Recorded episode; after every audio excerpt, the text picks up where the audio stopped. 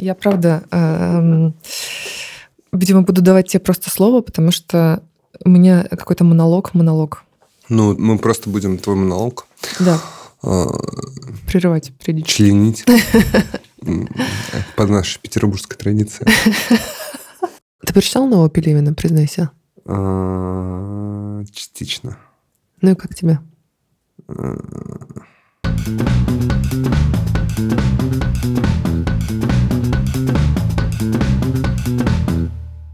Здравствуйте, это «Книжный Собраш», подкаст для тех, кто хочет больше узнать о книжном мире. С вами Любовь Беляцкая, я создательница карты книжных, книжное издательство «Все свободны». Этот эпизод мы снова записываем с Максимом Мамлогой. Привет, Максим. Привет, Люба. На всякий случай представлю Максима. Максим — книжный обозреватель журнала «Правила жизни», книжный обозреватель книжного магазина «Подписные издания» и главный редактор книжного медиа «Билли». В прошлый раз мы явно не договорили, и я, может быть, даже назову этот выпуск «Мы не договорили», потому что нас почти силой вытаскивали из студии администраторы, если можно так сказать. Но, в общем, мы решили вернуться и договорить. И, помимо всего прочего, появилось несколько новых тем, которые, мне кажется, нам с тобой будет очень интересно обсудить. Тема прошлого выпуска у нас была «Что читать?», «Как выбирать, что читать?». Сегодня мне хочется обсудить феномен самоцензуры в книжном сообществе. Это то, что меня недавно очень зацепило. И и эта ситуация, которую я бы хотела проговорить, может быть, станет таким объяснением для наших слушателей э, некоторых тенденций, которые сейчас происходят. Но прежде всего я бы хотела поделиться приятной и радостной новостью. О, вау.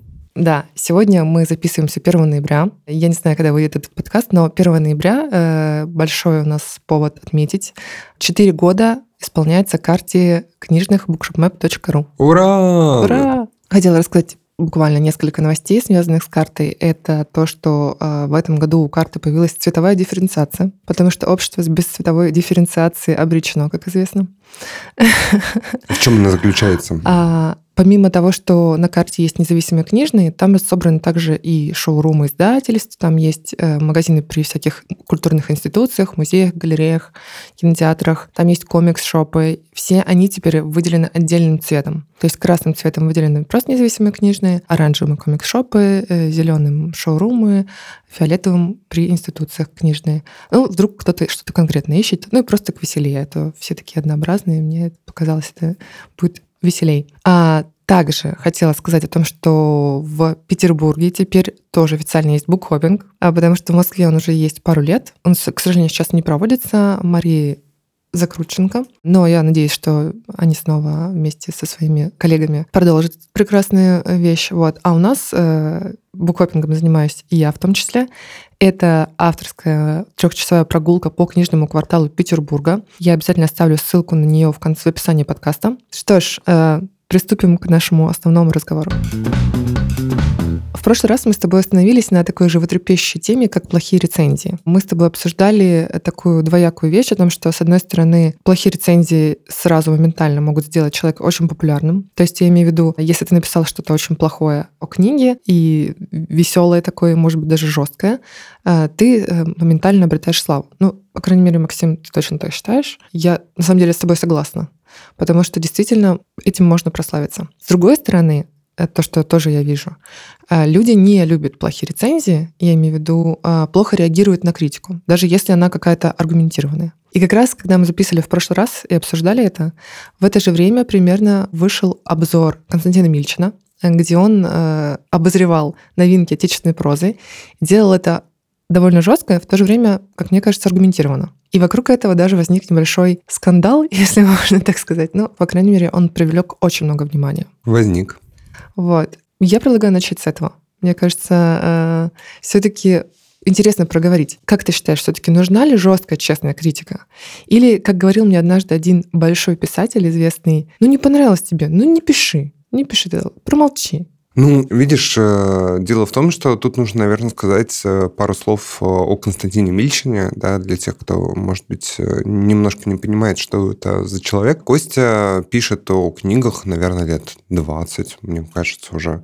Вот. И получается, это действительно один из самых умных, интересных критиков, которые есть внутри нашего поля. То есть, как бы он, мне кажется, уже вполне себе может написать о литературном процессе последних э, лет э, целую книжку, и она будет, ну, очень интересной, потому что он смотрит не только на сами книжки, но еще и на то, что происходит рядом с ними. А он при этом э, выполняет роль в нашем книжном мире такого трикстера, да, который вот когда есть какое-то явление, да, а многие пытаются там его не замечать, или когда складывается такой вот дискурсивный перекос, он э, пытается выйти как бы вот э, на сцену и сказать, что, знаете, ребята, у нас тут слон в комнате, а вы его не замечаете. И каждый раз, когда он это делает, э, а делает он с некоторой регулярностью, происходит какой-то такой очень эмоциональный всплеск со стороны литературного сообщества, потому что, ну, разумеется, что каждому такому его высказыванию приковывается очень большое внимание. Достаточно вспомнить, когда он э, написал тогда свой легендарный пост про школу креативного письма, вот, который вызвал... Я, мне кажется, он до сих пор периодически напоминает о своем отношении к этому. Ну да, то есть как бы в целом... А, подожди, давай для слушателей, которые не знакомы с великой личностью Кости и... С его творчеством. С его творчеством немножко Мы обрисуем. Фанаты. Да, немножко обрисуем в общих чертах его пост. Понимаешь, мы живем в такое время, действительно, когда школа креативного письма, их немало, их они есть, они присутствуют в нашем пространстве. Но как бы если мы возвращаемся на шажок назад, да, как бы к истокам этой дискуссии, то она звучит э, в оппозиции вот так. Одни считают, что писать научить невозможно, это вот боженька поцеловал и все, и вот у нас готовый писатель. А другие считают, что этому научить можно и нужно, и как бы можно добиться какого-то успеха в результате этого всего. На мой взгляд, бывают вот действительно органические таланты, когда ты понимаешь, что это вот что-то вот, наверное, от природы. Вот иногда вот э, человек ничему не учился, но при этом у него в голове складываются истории, он умеет рассказывать истории. Или, например, э, есть какое-то чувство языка, такое вот, знаешь, которое, казалось бы, тоже, да, как будто бы из ниоткуда взялось. Мне не совсем понятно, как это бывает, но такое встречается. Но но в остальном я действительно вижу, как э, школы креативного письма действительно приводят в наше поле э, иногда достаточно талантливых авторов. То есть, то есть если коротко, и у тех, и у других есть э, аргументы, да. и э, мы слышим обе стороны. Но Константин занимает позицию... А Константин занимает очень простую позицию, что если вы можете не писать, не пишите. Вот. А Костя, он... Ну, довольно жестко для него, на самом деле. Ну, довольно жестко, да, но как бы он считает, что э, школа креативного письма как институция, они у нас э, имеют врожденные пороки, такие баги, я не знаю, как это правильно сказать, что вместо того, чтобы заниматься действительно поиском крутых талантов, да, это часто превращается в восхваление только лишь своих э, сокурсников, однокашников, друзей, что э, тут у нас появляется такого рода кумовство. Он считает, что в целом по качеству текста да, это поддерживает скорее средний уровень, если я правильно понимаю, да, нежели продуцирует нам звезд. Ну и, конечно, то, что в результате этого выходит очень много прозы, как бы сказал Костя, мы с ним недавно, когда переписывались, он сказал, что это полуфабрикатов. Книги полуфабрикаты. Вот, что можно было бы над этим больше поработать, приготовить и так далее. А тут вот вроде как бы человек выпускается из такой школы, и вот он уже считает, что вот можно книжку выпустить, и все прекрасно. Вот такая история. Сложно на самом деле, потому что по мне то, что путь в писательство стал проще, это хорошо, потому что есть э, в таком случае вероятность, что что-то хорошее скорее до нас дойдет, чем не дойдет. В целом возникла очень большая дискуссия. К нему в комментарии пришли как раз э, и те, кто занимается этими школами креативного письма, да, то есть в дискуссию вступили там э, Кучерская и Степнова, которые, собственно, занимаются Creative Writing School. С ним вступила в дискуссию школа Band, да, и так далее, и так далее, и так далее. Ну, как бы базово, ну, как бы это понятная институциональная критика. Вот. Э, да, но э, продолжим теме того, что Костя недавно начал, опять тоже в какой-то момент вернулся к обзорам. Раньше он обозревал скорее письменно, а сейчас он стал делать такие эфиры. И первый эфир, который он провел у себя в телеграм-канале, не помню, как-то он был посвящен какой-то теме, короче, он обозревал новых, новых авторов, молодых, возможно, с какими-то там практически дебютами в крупных издательствах, и очень жестко по ним прошелся.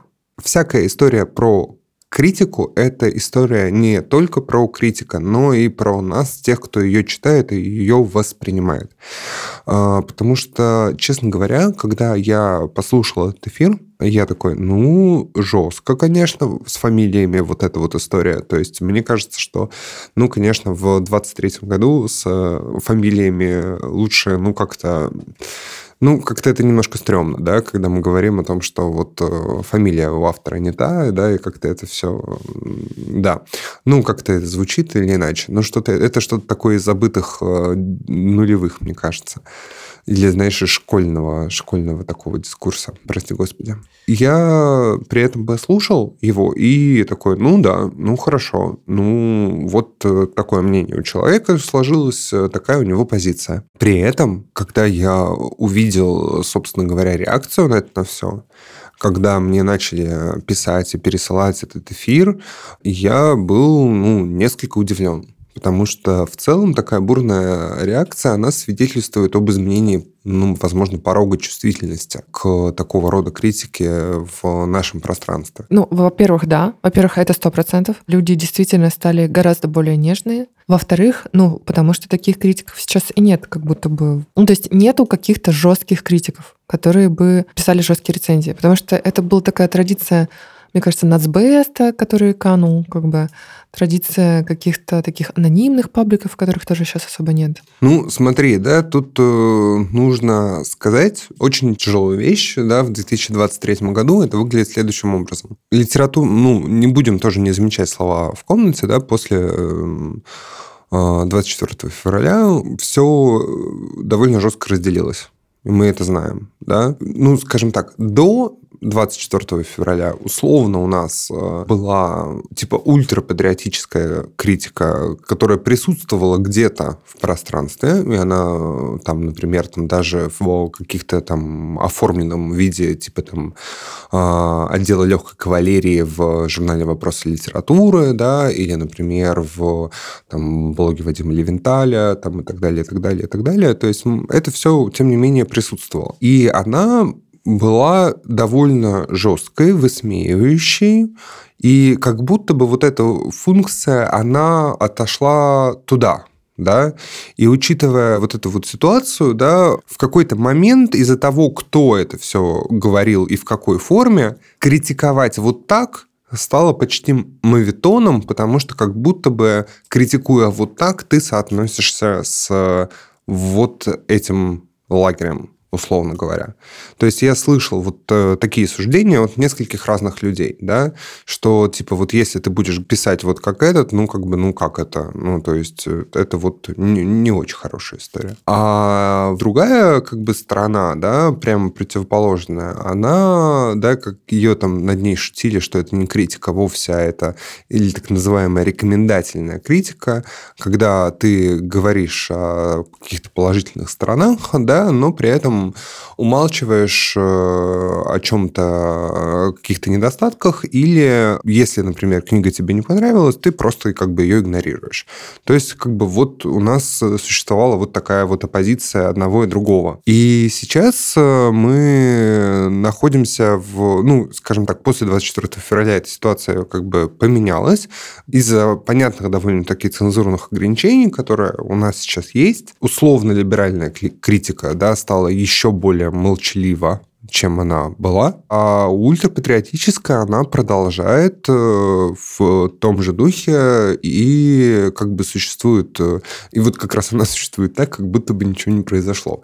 Потому что я смотрю периодически, какие там пишутся рецензии, на какие книжки, и, в общем-то, там регулярно обозревают все то, что и обозревают в этом лагере. Ну, то есть, как бы условно лагере. Ну вот, Костя, он э, всегда пытался, ну, скажем так, э, он раньше всегда выходил с каких-то объединяющих да, позиций, с позицией равновесия. Да? То есть, что да, конечно, нам важно замечать в а, книгах а, то, что в них есть хорошего, и как бы говорить об этом и так далее, но при этом нам нельзя там перехваливать автора, да, потому что иначе он может испортиться. Там, или, например, у него есть внятная там, позиция, что э, нехорошо премию давать дебютанту да, потому что это тоже может его испортить. Хорошо, когда автор долго работает над книжкой, а не выпускает э, полуфабрикат и так далее. То есть он э, вполне себе всегда, если он считает, что в книге есть какой-то недостаток, он об этом говорит вполне себе открыто. И в этом плане, конечно, Костя э, на общем фоне, как бы условно, либеральной критики, он, конечно же, выделяется. И здесь э, ну, мне кажется, что это вполне себе справедливый подход, и он имеет на него право. Он имеет право говорить так, э, как он говорит и что он говорит. Единственное, что в этом плане мне, ну, правда, иногда бывает не совсем понятно, что именно так задевает людей, да, в его словах. То есть, э, как будто бы, э, знаешь, мы оказались в том углу а, дискуссия, да, загнаны в какой-то угол дискуссии, когда любое слово о недостатках какого-либо текста, оно уже трактуется не как э, мнение, а как атака на или какая-то агрессия в отношении там автора или издательства и так далее. Ну, понятно, что в случае Кости, да, это действительно обусловлено его, ну, скажем так, положением в этой среде, да, что он действительно много лет с этим совсем работает. То есть э, ты не считаешь, что делиться каким-то негативом, какими-то замечаниями о книге — это что-то, какой-то нонсенс, это нормально абсолютно сказать, что тебе не нравится в книге. Другой вопрос, что современная и публика, и авторы становятся с каждым годом все чувствительнее и вообще не ожидают такого, потому что многое происходит, и, конечно, это все, все там э, давит. Ну, видишь, я действительно считаю, что, ну, у меня есть действительно позиция, что писателям быть не сладко. Мы понимаем в России, что это долгий и трудный путь на самом-то деле. То есть есть, например, много авторов, которые проходят его более-менее легко, но на самом деле, если... Вот, э, вот недавно я вот, э, когда для э, литературного приложения Билли, я писал там вступительную статью к рассказу о Лептицевой, и я закопался в ее биографии. Это довольно любопытно, потому что для многих это просто автор э, Ян Кадалта, да, такого достаточно несложного, да, который вот, вот раз и появился вот у нас буквально пару лет. А я, когда вот в этом закопался, я просто понял, что человек, ну, просто вкалывал 10 лет, да, вот у нее первая маленькая книжечка детская такая достаточно стихов вышла 10 лет назад, 26 а, октября как раз это было. А, и вот как бы результат, да, то есть, что это не история про, да, вот раз и волшебная палочка, а это вот действительно история большого труда. И, конечно, когда ты понимаешь, что за книгой, особенно за какой-то действительно обдуманной, хорошей книгой стоит большой-большой труд, можно, конечно, наверное, и э, обидеться, да, когда тебе говорят, что э, вот этот труд там ничего не стоит, да, потому что бывает, например, обесценивающая критика, да, то есть не по сабжу, да, вот когда вот говорят, что, ну, типа, вот тут можно было бы, да, немножко поработать над персонажами, тут можно да, было бы поработать... Мотивация непонятная, или там тут вот какой-то ляп, Да, Или да. там линия, которая не оканчивается ничем. То есть вот какая-то вот такая вот конструктивная история, да, она действительно, мне кажется, важна, и она должна у нас присутствовать. Не должно быть, наверное, вот действительно обесценивание. Это да. Ты тоже как человек, который очень много трудится, ты понимаешь, да, что периодически приведет кто-нибудь и скажет, что вот э, ты работала, конечно, да, очень много и долго, но на самом деле, типа, это ничего не стоит. Все это какая-то фигня. Я такой, думаешь, э, как сформулировать э, человеку направление, да, Корректно. да, корректно в этот момент. Поэтому вот так. Я считаю, что э, Костины обзоры, они очень важны. И мне бы очень хотелось, чтобы он их продолжал. Мне бы хотелось, чтобы он их делал побольше, потому что он действительно прорабатывает книги авторов, дебютантов э, часто, и это действительно очень полезно. И важно, да, кто, ну, как бы все могут э, написать рецензию нового Пелевина, но кто заметит вот эти дебют, дебютные книги отечественной прозы, которые так мало сейчас интересуются. Ну, ею сейчас интересуется побольше. Вот Ну, буквально сегодня, И когда... это благодаря, благодаря усилиям вот таких людей. Да, В том числе, конечно. Сегодня, вот когда мы с тобой разговариваем, да, объявила, например, издательство «Дом истории», где главный редактор Анастасия Завозова, о запуске русскоязычного направления. Да. Они будут издавать такую жанровую, хорошую, сюжетную прозу добротную. Да. Вот буквально там они там несколько книжек сейчас объявили. И ты такой думаешь, ну ничего себе, да, вот у нас и вот такое теперь будет, да, как, фантом, только на русском, да. Вот, посмотрим, посмотрим. Мне вот прислали пару рукописей, я вот посмотрю как раз.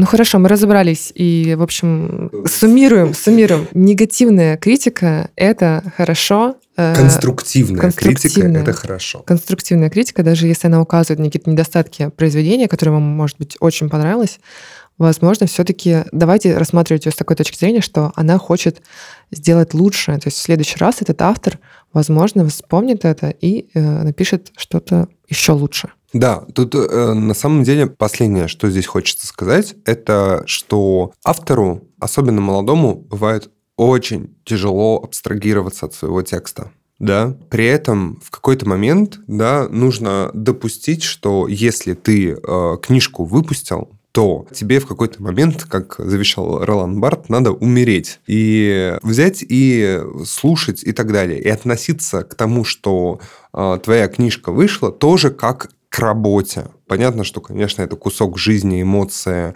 э, это много труда и так далее, но если это много труда, тогда и относиться к этому тоже нужно как к результату труда. Иногда у нас выходит хорошо, иногда у нас выходит не очень хорошо. Но как бы в этом случае, да, нужно принимать, что так бывает, и относиться к этому тоже как к части работы, к такой критике тоже. Это важно. Случай цензурой и самоцензурой. Вообще этот подкаст возник из э, желания обсудить новую цензуру, которая появилась у нас даже до 22 года, на самом деле, но сильно развились э, законы по ограничению информации в России. И, конечно же, стали появляться случаи не просто цензуры, а самоцензуры, которая, мне кажется, не менее страшная. В чем отличие? Цензура — это когда есть конкретные законы, которые направлены на то, чтобы каким-то образом ограничивать доступ к определенным книгам, там, текстам и так далее. Самоцензура — это когда люди, которые знают о существовании конкретных законов, боятся представители разных организаций и разных институций начинают просто снимать с продажи, не следуя руководству какого-то конкретного закона, а исходя из каких-то своих собственных домыслов. Это я считаю ужасным. И из-за этого, мне кажется, еще больше паника в обществе, какое-то нагнетание в обществе происходит. Что произошло недавно? Что меня, собственно, так расстроило, скажем. На «Медузе», которая является сейчас нежелательной организацией в России, вышло несколько книг в их издательстве, и они написали с формулировкой у себя на сайте, что все книжные магазины России побоятся и не станут продавать эту книгу, поэтому покупайте только за рубежом. Дело все в том, что в России есть сто, сотни независимых книжных, которые пытаются все еще каким-то образом выживать и не занимаются самоцензурой, а именно предоставляют все еще информацию к тому, чему еще могут представить информацию. И вот эта позиция, да вы же все равно побоитесь и вообще так далее, да, она выглядит не очень корректной, потому что многие до сих пор продают, например, новую газету, которая тоже уже, э, ну, на самом деле, боятся продавать многие другие да, организации. Но я не буду говорить про остальные примеры, да, чтобы сейчас не на наговорить на пару статей. Но, в общем, когда я указала в телеграм-канале на то, что, ну, нехорошо так за других решать, принимать решения о том, о чем мы рискнем, а что мы себе можем позволить и так далее и тому подобное, на меня накинулись комментаторы, которые э, решили, что я сейчас там подставлю всех на свете и там ради того, чтобы доказать, что кто-то в интернете не прав, начну делать хуже собственному магазину. Мне кажется, это такое прямое действие ужасного вот этого думскроллинга, ужасного нагнетания новостного, потому что мы сейчас живем в постоянном непрерывном потоке очень-очень э, жестких новостей, которые очень давят на нашу нервную систему, и мы э, начинаем везде видеть... Если ты прочитал 10 раз, 10 э, новостей в день о том, что кого-то арестовали, посадили за перепост, потом там новости про бесконечные войны по всему, по всему миру и так далее, конечно, ты уже подсознательно напрягаешься и боишься вообще нос высунуть. И это все понятно. Но мне бы хотелось, чтобы мы все-таки более адекватнее, что ли, подходили к тому, а что мы на самом деле можем, а что мы не можем. И если мы просто сложим руки и скажем, все, все запрещено, ничего нельзя, всегда холодно, и э, просто ляжем помирать, это, мне кажется, не позиция. Позиция — это продолжать пытаться распространять те книжки, которые мы хотим распространять. Да? Ладно, это я прям про конкретику, да? Но действовать, да, как-то, как мы еще можем действовать. Конечно, я не говорю о том, что нам все равно, мы сейчас поедем где они там сейчас находятся, там, за границу, наберем всех книг, которые э, запрещены, и э, будем себя распространять. Нет. Но формулировать таким образом сообщение о том, что за тебя приняли решение о том, кто ты, какая у тебя позиция, что ты можешь, что ты не можешь, это все мне напоминает то, против чего мы, собственно, все выступаем. Слушай, тут у меня есть несколько разных поинтов, которые нужно, наверное, обратить внимание. Поинт первый. Есть закон, а есть произвол. Да, вот когда вот у тебя есть, э, например, внятная правовая норма, да, где ты можешь понимать правила игры. Делай так-то, не будет того-то, например. Делай так-то, и будет то-то. Это все хорошо. Это все понятно. То есть это хотя бы то, с чем можно работать. Сейчас те законы, которые были приняты, и закон о фейках, и закон о дискредитации, и закон о а, пропаганде ЛГБТ. И иностранные агенты. И закон об иностранных агентах, и закон о нежелательных организациях. Они сформулированы так, что там нет определенности. Эти законы сформулированы таким образом, чтобы... Э... Чтобы люди занимались самоцензурой, да. потому что непонятно, а что делать-то на самом деле. Да. Это факт. Да, то есть вот это вот э, поле неопределенности очень широко в этих законах, да, и ты понимаешь, что как раз трактуются не да, по произвольным, по, исходя из э, что это произвольные такие вот нормы, да, когда ты понимаешь, что э, ты не можешь спрогнозировать, как и в каком моменте да, эти э, санкции, которые эти законы сулят, они будут применены. Да? То есть э, это действительно какая-то большая-большая тайна. Поэтому действительно многие берут э, и... На всякий случай убирают все, что до чего можно дотянуться. И это, и, ну, как бы, понимаешь, вот здесь мы как раз э, подключаемся ко второй проблеме. Это как раз к тому, о чем ты сказала сейчас по поводу нежелательной организации «Медуза» в России, по мнению Минюста, что они вот так вот написали у себя. Меня это тоже, конечно, задело. Но я понимаю, что есть очень важная история, связанная с тем, что из-за вот этой вот цензуры и самоцензуры, которые, к которым мы должны прибегать в публичном поле, ну, как бы у нас сейчас как бы выбор, ну, действительно небольшой, да. Люди, которые занимаются э, этими вещами, допустим, э, находясь в Берлине, в Тель-Авиве, в Белграде, в Будве, в Париже и так далее, они просто не понимают, как это устроено здесь. Потому что раньше было все довольно просто, да? Мы могли свериться друг с другом по внятным индикаторам в публичном поле, да? Вот, например, э, у тебя что-то происходит, или ты вот об этом подумала, или ты вот здесь что-то почувствовала, или ты вот там вот что-то сделала, ты написала об этом в Телеграме, в запрещенной сети Инстаграм или еще где-нибудь. Да, и как бы и, и, и твоя аудитория, люди, с которыми ты знакома, которые находятся с тобой в одном э, интеллектуальном поле, они такие, да, вот Люба думает то-то, Люба не думает того-то, Люба делает так-то, Люба не делает так-то. Все понятно. Сейчас мы, э, находясь здесь, понимаем, да, общаясь друг с другом в жизни, в реальной, мы понимаем, как сильно различается, как мы себя репрезентуем и то, что мы делаем в публичном поле, и как это происходит в жизни. И проблема в том, что из-за того, что это у нас вот так вот купировано, да, возникает такая вот воронка, да, люди, которые не имеют э, радости э, общаться с нами вживую, они не понимают, что мы на самом деле думаем, что мы на самом деле чувствуем, что мы на самом деле делаем, и как, в какой момент и так далее. То есть ты имеешь в виду, что наша осторожность, то, как мы э, проявляемся в интернете, в социальных сетях, та осторожность, которую мы пытаемся сохранить, чтобы не наговорить там на что-то, она э, со стороны выглядит как то, что мы все боимся. А как со стороны, как будто бы мы ничего не делаем, как будто бы мы э, молчим, как будто бы мы решили сделать вид, например, что типа ничего не происходит. Это действительно, как бы, я регулярно слышу это от многих из тех, кто э, находится сейчас э, в эмиграции, в релокации и так далее. И при этом наше, как бы условно говоря, то, что мы делаем, оно незаметно, потому что этого в, присутственном, э, в публичном поле не присутствует. А при этом что присутствует в публичном поле?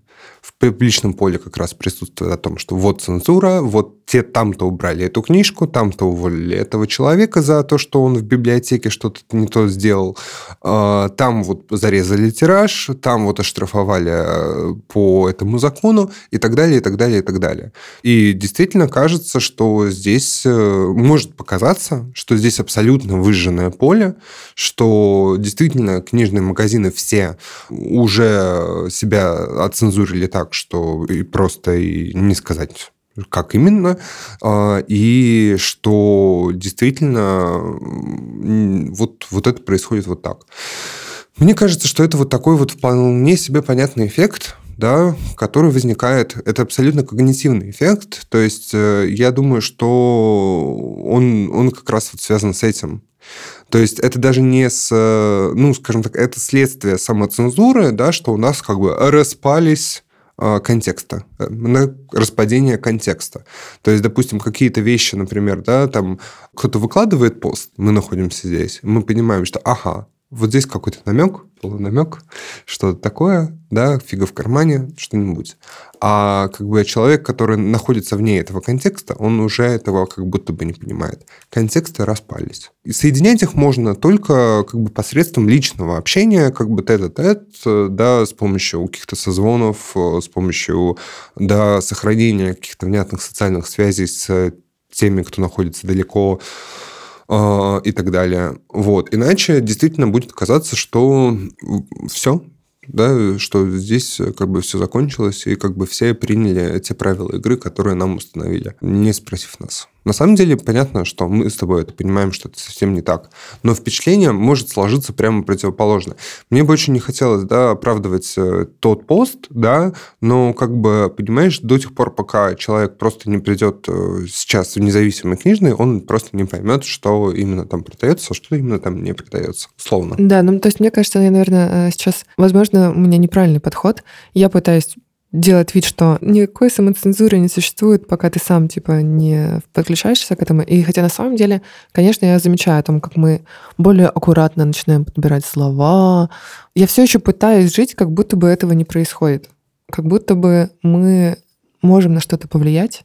И мне кажется, пока мы все это пытаемся делать, мы все еще можем. Ну, так так оно и есть. А, понимаешь, а, дело в том, что вот мы с тобой живем в Петербурге, да, и вот э, можно взять и в, там, например, в сетке мероприятий музея Анны Ахматовой в Фонтанном доме, прийти на какой-нибудь вечер, э, например, э, ленинградской неподцензурной поэзии, да, и ты, когда туда приходишь, ты понимаешь, что, о боже, эти люди все еще живы, Вот они здесь есть, и вот они как бы имеют этот опыт, который, как они считали, больше никому никогда не пригодится, да. Но, тем не менее, когда я разговаривал с отдельными представителями вот той эпохи, они говорят, что да, это вполне себе понятная история, когда м, вот есть э, то, чем ты занимаешься на самом деле, да, и то, как ты выглядишь, да, снаружи, как ты общаешься с официальными институциями и так далее. Это просто как бы вот э, то самое двоемыслие, да, о котором говорил Оруэлл. Мы в этой реальности находимся. Она здесь. Ну, то есть, э, действительно, потому что, как бы, понимаешь, когда э, одно дело, ну, как бы, есть одна очень хорошая история, да, э, что иногда молчание не менее красноречиво, чем слова. Это первое правило. Вот. А второе правило, что, скажем так, все не, не так плохо до тех пор, пока нас не заставляют говорить и не заставляют делать то, чего мы не хотим. Одно дело, когда ты не можешь сказать то, что хочешь, а другое дело, когда тебя заставляют э, сказать... Говорить то, чего ты не хочешь. Да. Понятно, да. Да. Вот, вот, вот, вот пока вот эту черту мы не пересекли, на самом деле все не так плохо, на мой взгляд. Хотя понятно, что это звучит абсолютно ужасно на самом деле, но как бы вот, вот так. Потому что мы понимаем, да, что в конечном счете, да, вот мы с тобой находимся сейчас здесь, мы с тобой э, не уехали, и есть аудитория тоже, которая не уехала, и которая, допустим, по тем или иным ценностям, по тем или иным взглядам, она нам близка. И, ну, как ее оставить? Да, ну, наверное, можно, вот. Но, тем не менее, если как бы она здесь присутствует, надо как бы продолжать с ней разговаривать, исходя из того, что можно говорить. Да? Ну, например, условно говоря, да, вот вышел закон там, о пропаганде, да, и ты больше не можешь говорить про квир. Да? Окей. Но можно продолжить говорить про права женщин. Можно все еще говорить про домашнее насилие. Да, можно говорить э, про ущемление прав многих других уязвимых групп да, и это тоже будет как бы важно для Важно, аудитории.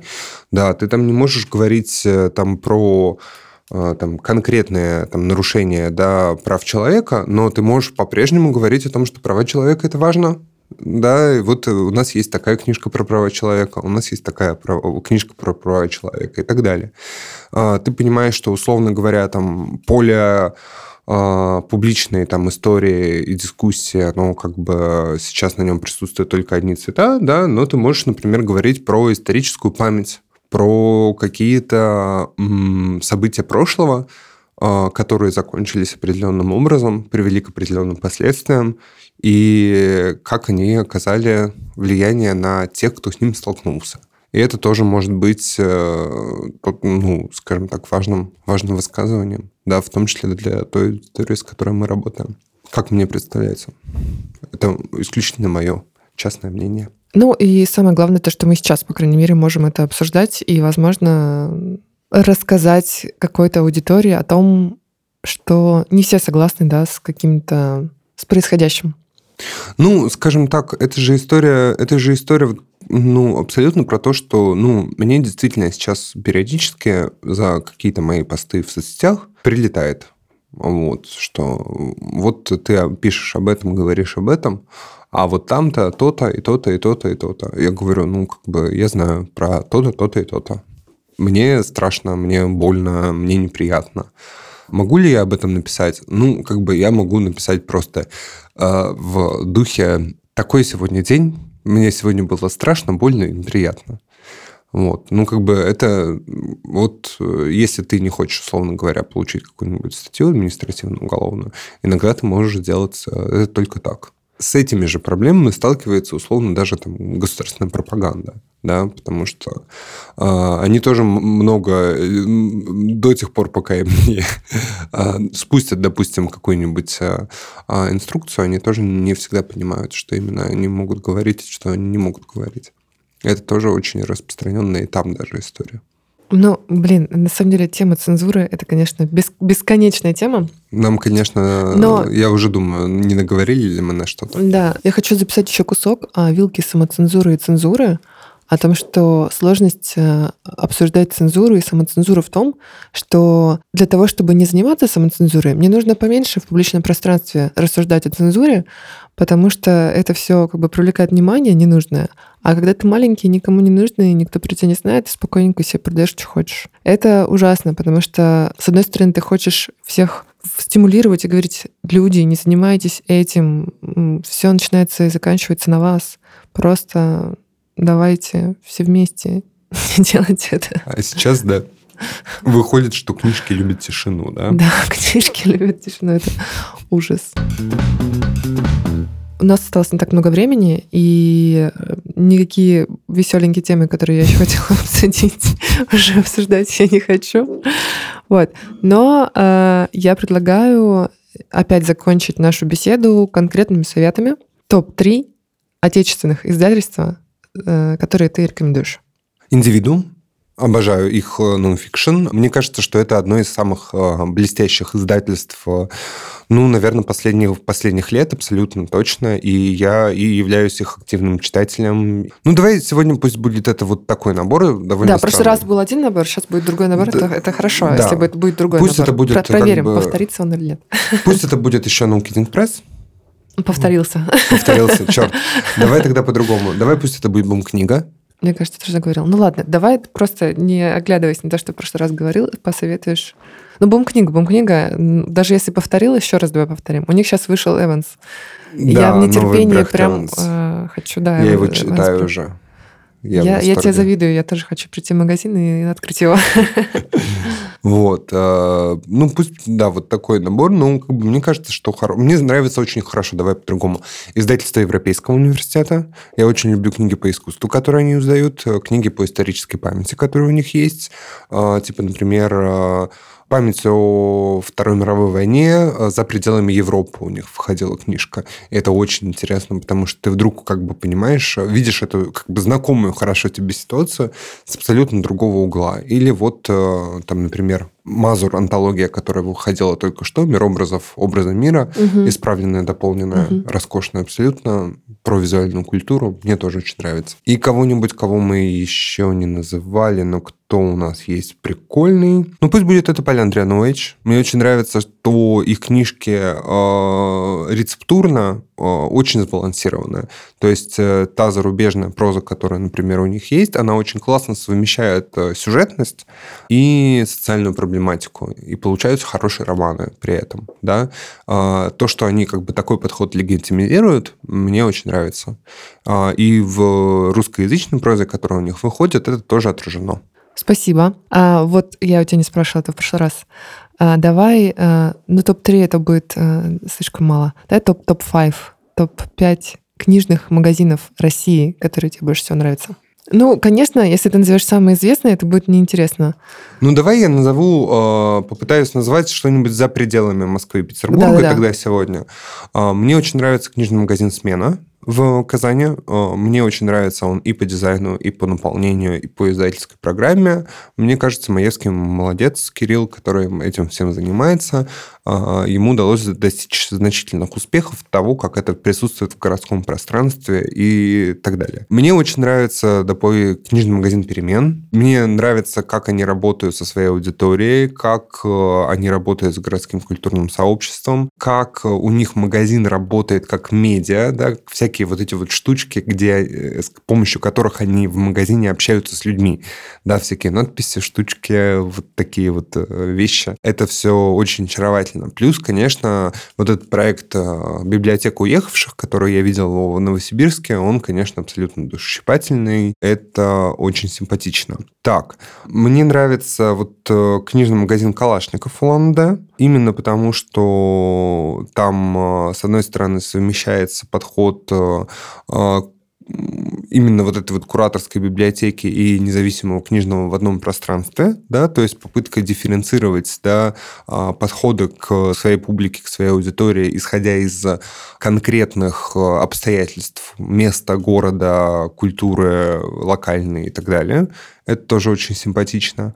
Мне нравится, как давай с локальным ассортиментом работает книжный магазин «Игрослов» в Владивостоке, да, и что они как бы совмещают одновременно и актуальную переводную прозу, и актуальную русскоязычную, и при этом у них огромное направление, связанное с литературой Азии, и направление, связанное с там, местными, именно владивостокскими делами, да, то есть как это тоже происходит. Это тоже очень симпатично. И кто-нибудь... А, ну, конечно, давай, пусть это будет книжный магазин «Орион» в Белгороде, а, потому что у них очень классный коллектив продавцов, и мне очень нравится, как они ведут социальные сети. Это... Я фанат просто. Я тоже фанат. Я, я смотрю как бы их э, рилсы, и мне кажется, что это очень симпатично. При том, что сейчас, сейчас многие стараются делать эти классные рилсы, но они все-таки для меня в топе просто. Да.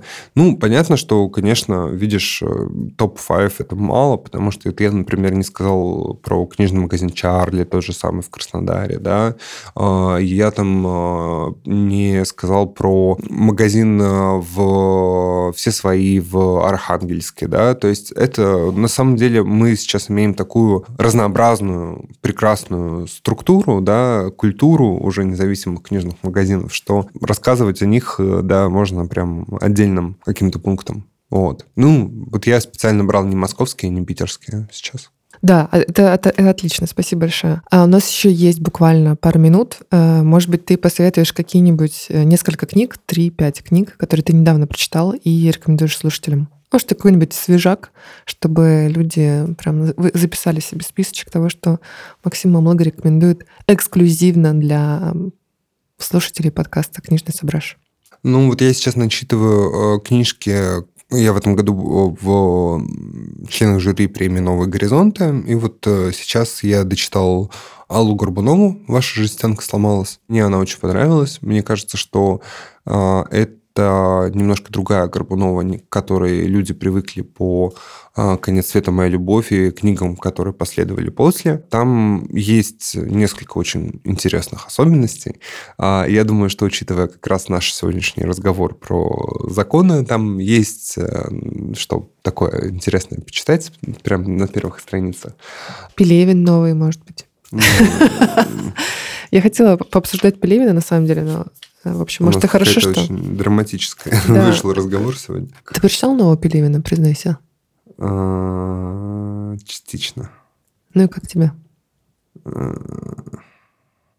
Я написала, мне не понравилось. Мне очень понравилось две первые части, как бы типа трилогии, это как считается.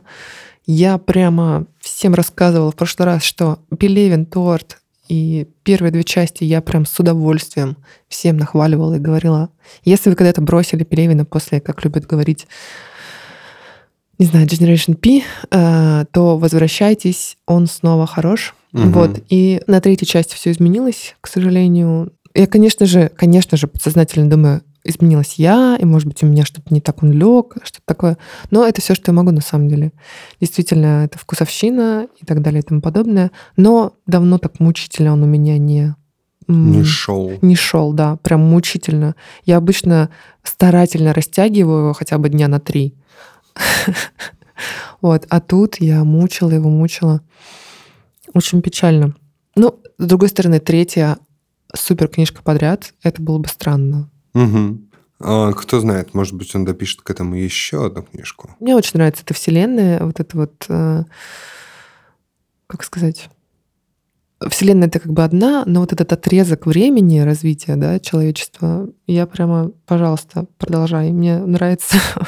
Слушай, наверное, тогда сейчас на днях выйдет еще книжка Еганы Джабаровой. А, «Руки женщин моей семьи были не для письма». И мне кажется, что это это очень неплохая книжка, а, которая, с одной стороны, такая поэтическая, нежная, с другой стороны, действительно рассказывающая да, о генетической вот этой преемственности, да, и о том, как э, то, что происходило с э, теми, кто тебе был, ну, как опыт твоих близких, который не является твоим собственным, может влиять на тебя из оттуда на сейчас. Мне кажется, это такая очень хорошая такая история. Мало таких книжек у нас написано на самом деле. И мне кажется, пусть это будет еще две книжки Екатерины Андреевой. А, одна, которая сейчас вышла в НЛО, другая, которая вышла сейчас в издательстве «Да». Я очень люблю Екатерину Андрееву, и, мне кажется, готов читать ее бесконечно. Это моя любимая искусствоведка. Да, а вот про... я, конечно, люблю ее слушать, но читать ее просто великолепно. Да. Тут я с тобой полностью солидарна, да. Она абсолютно роскошная. Вот. И мне кажется, что это прям то, что нужно для того, чтобы вот сейчас походить по музеям, потому что сейчас еще и выставки хорошие есть. Вот.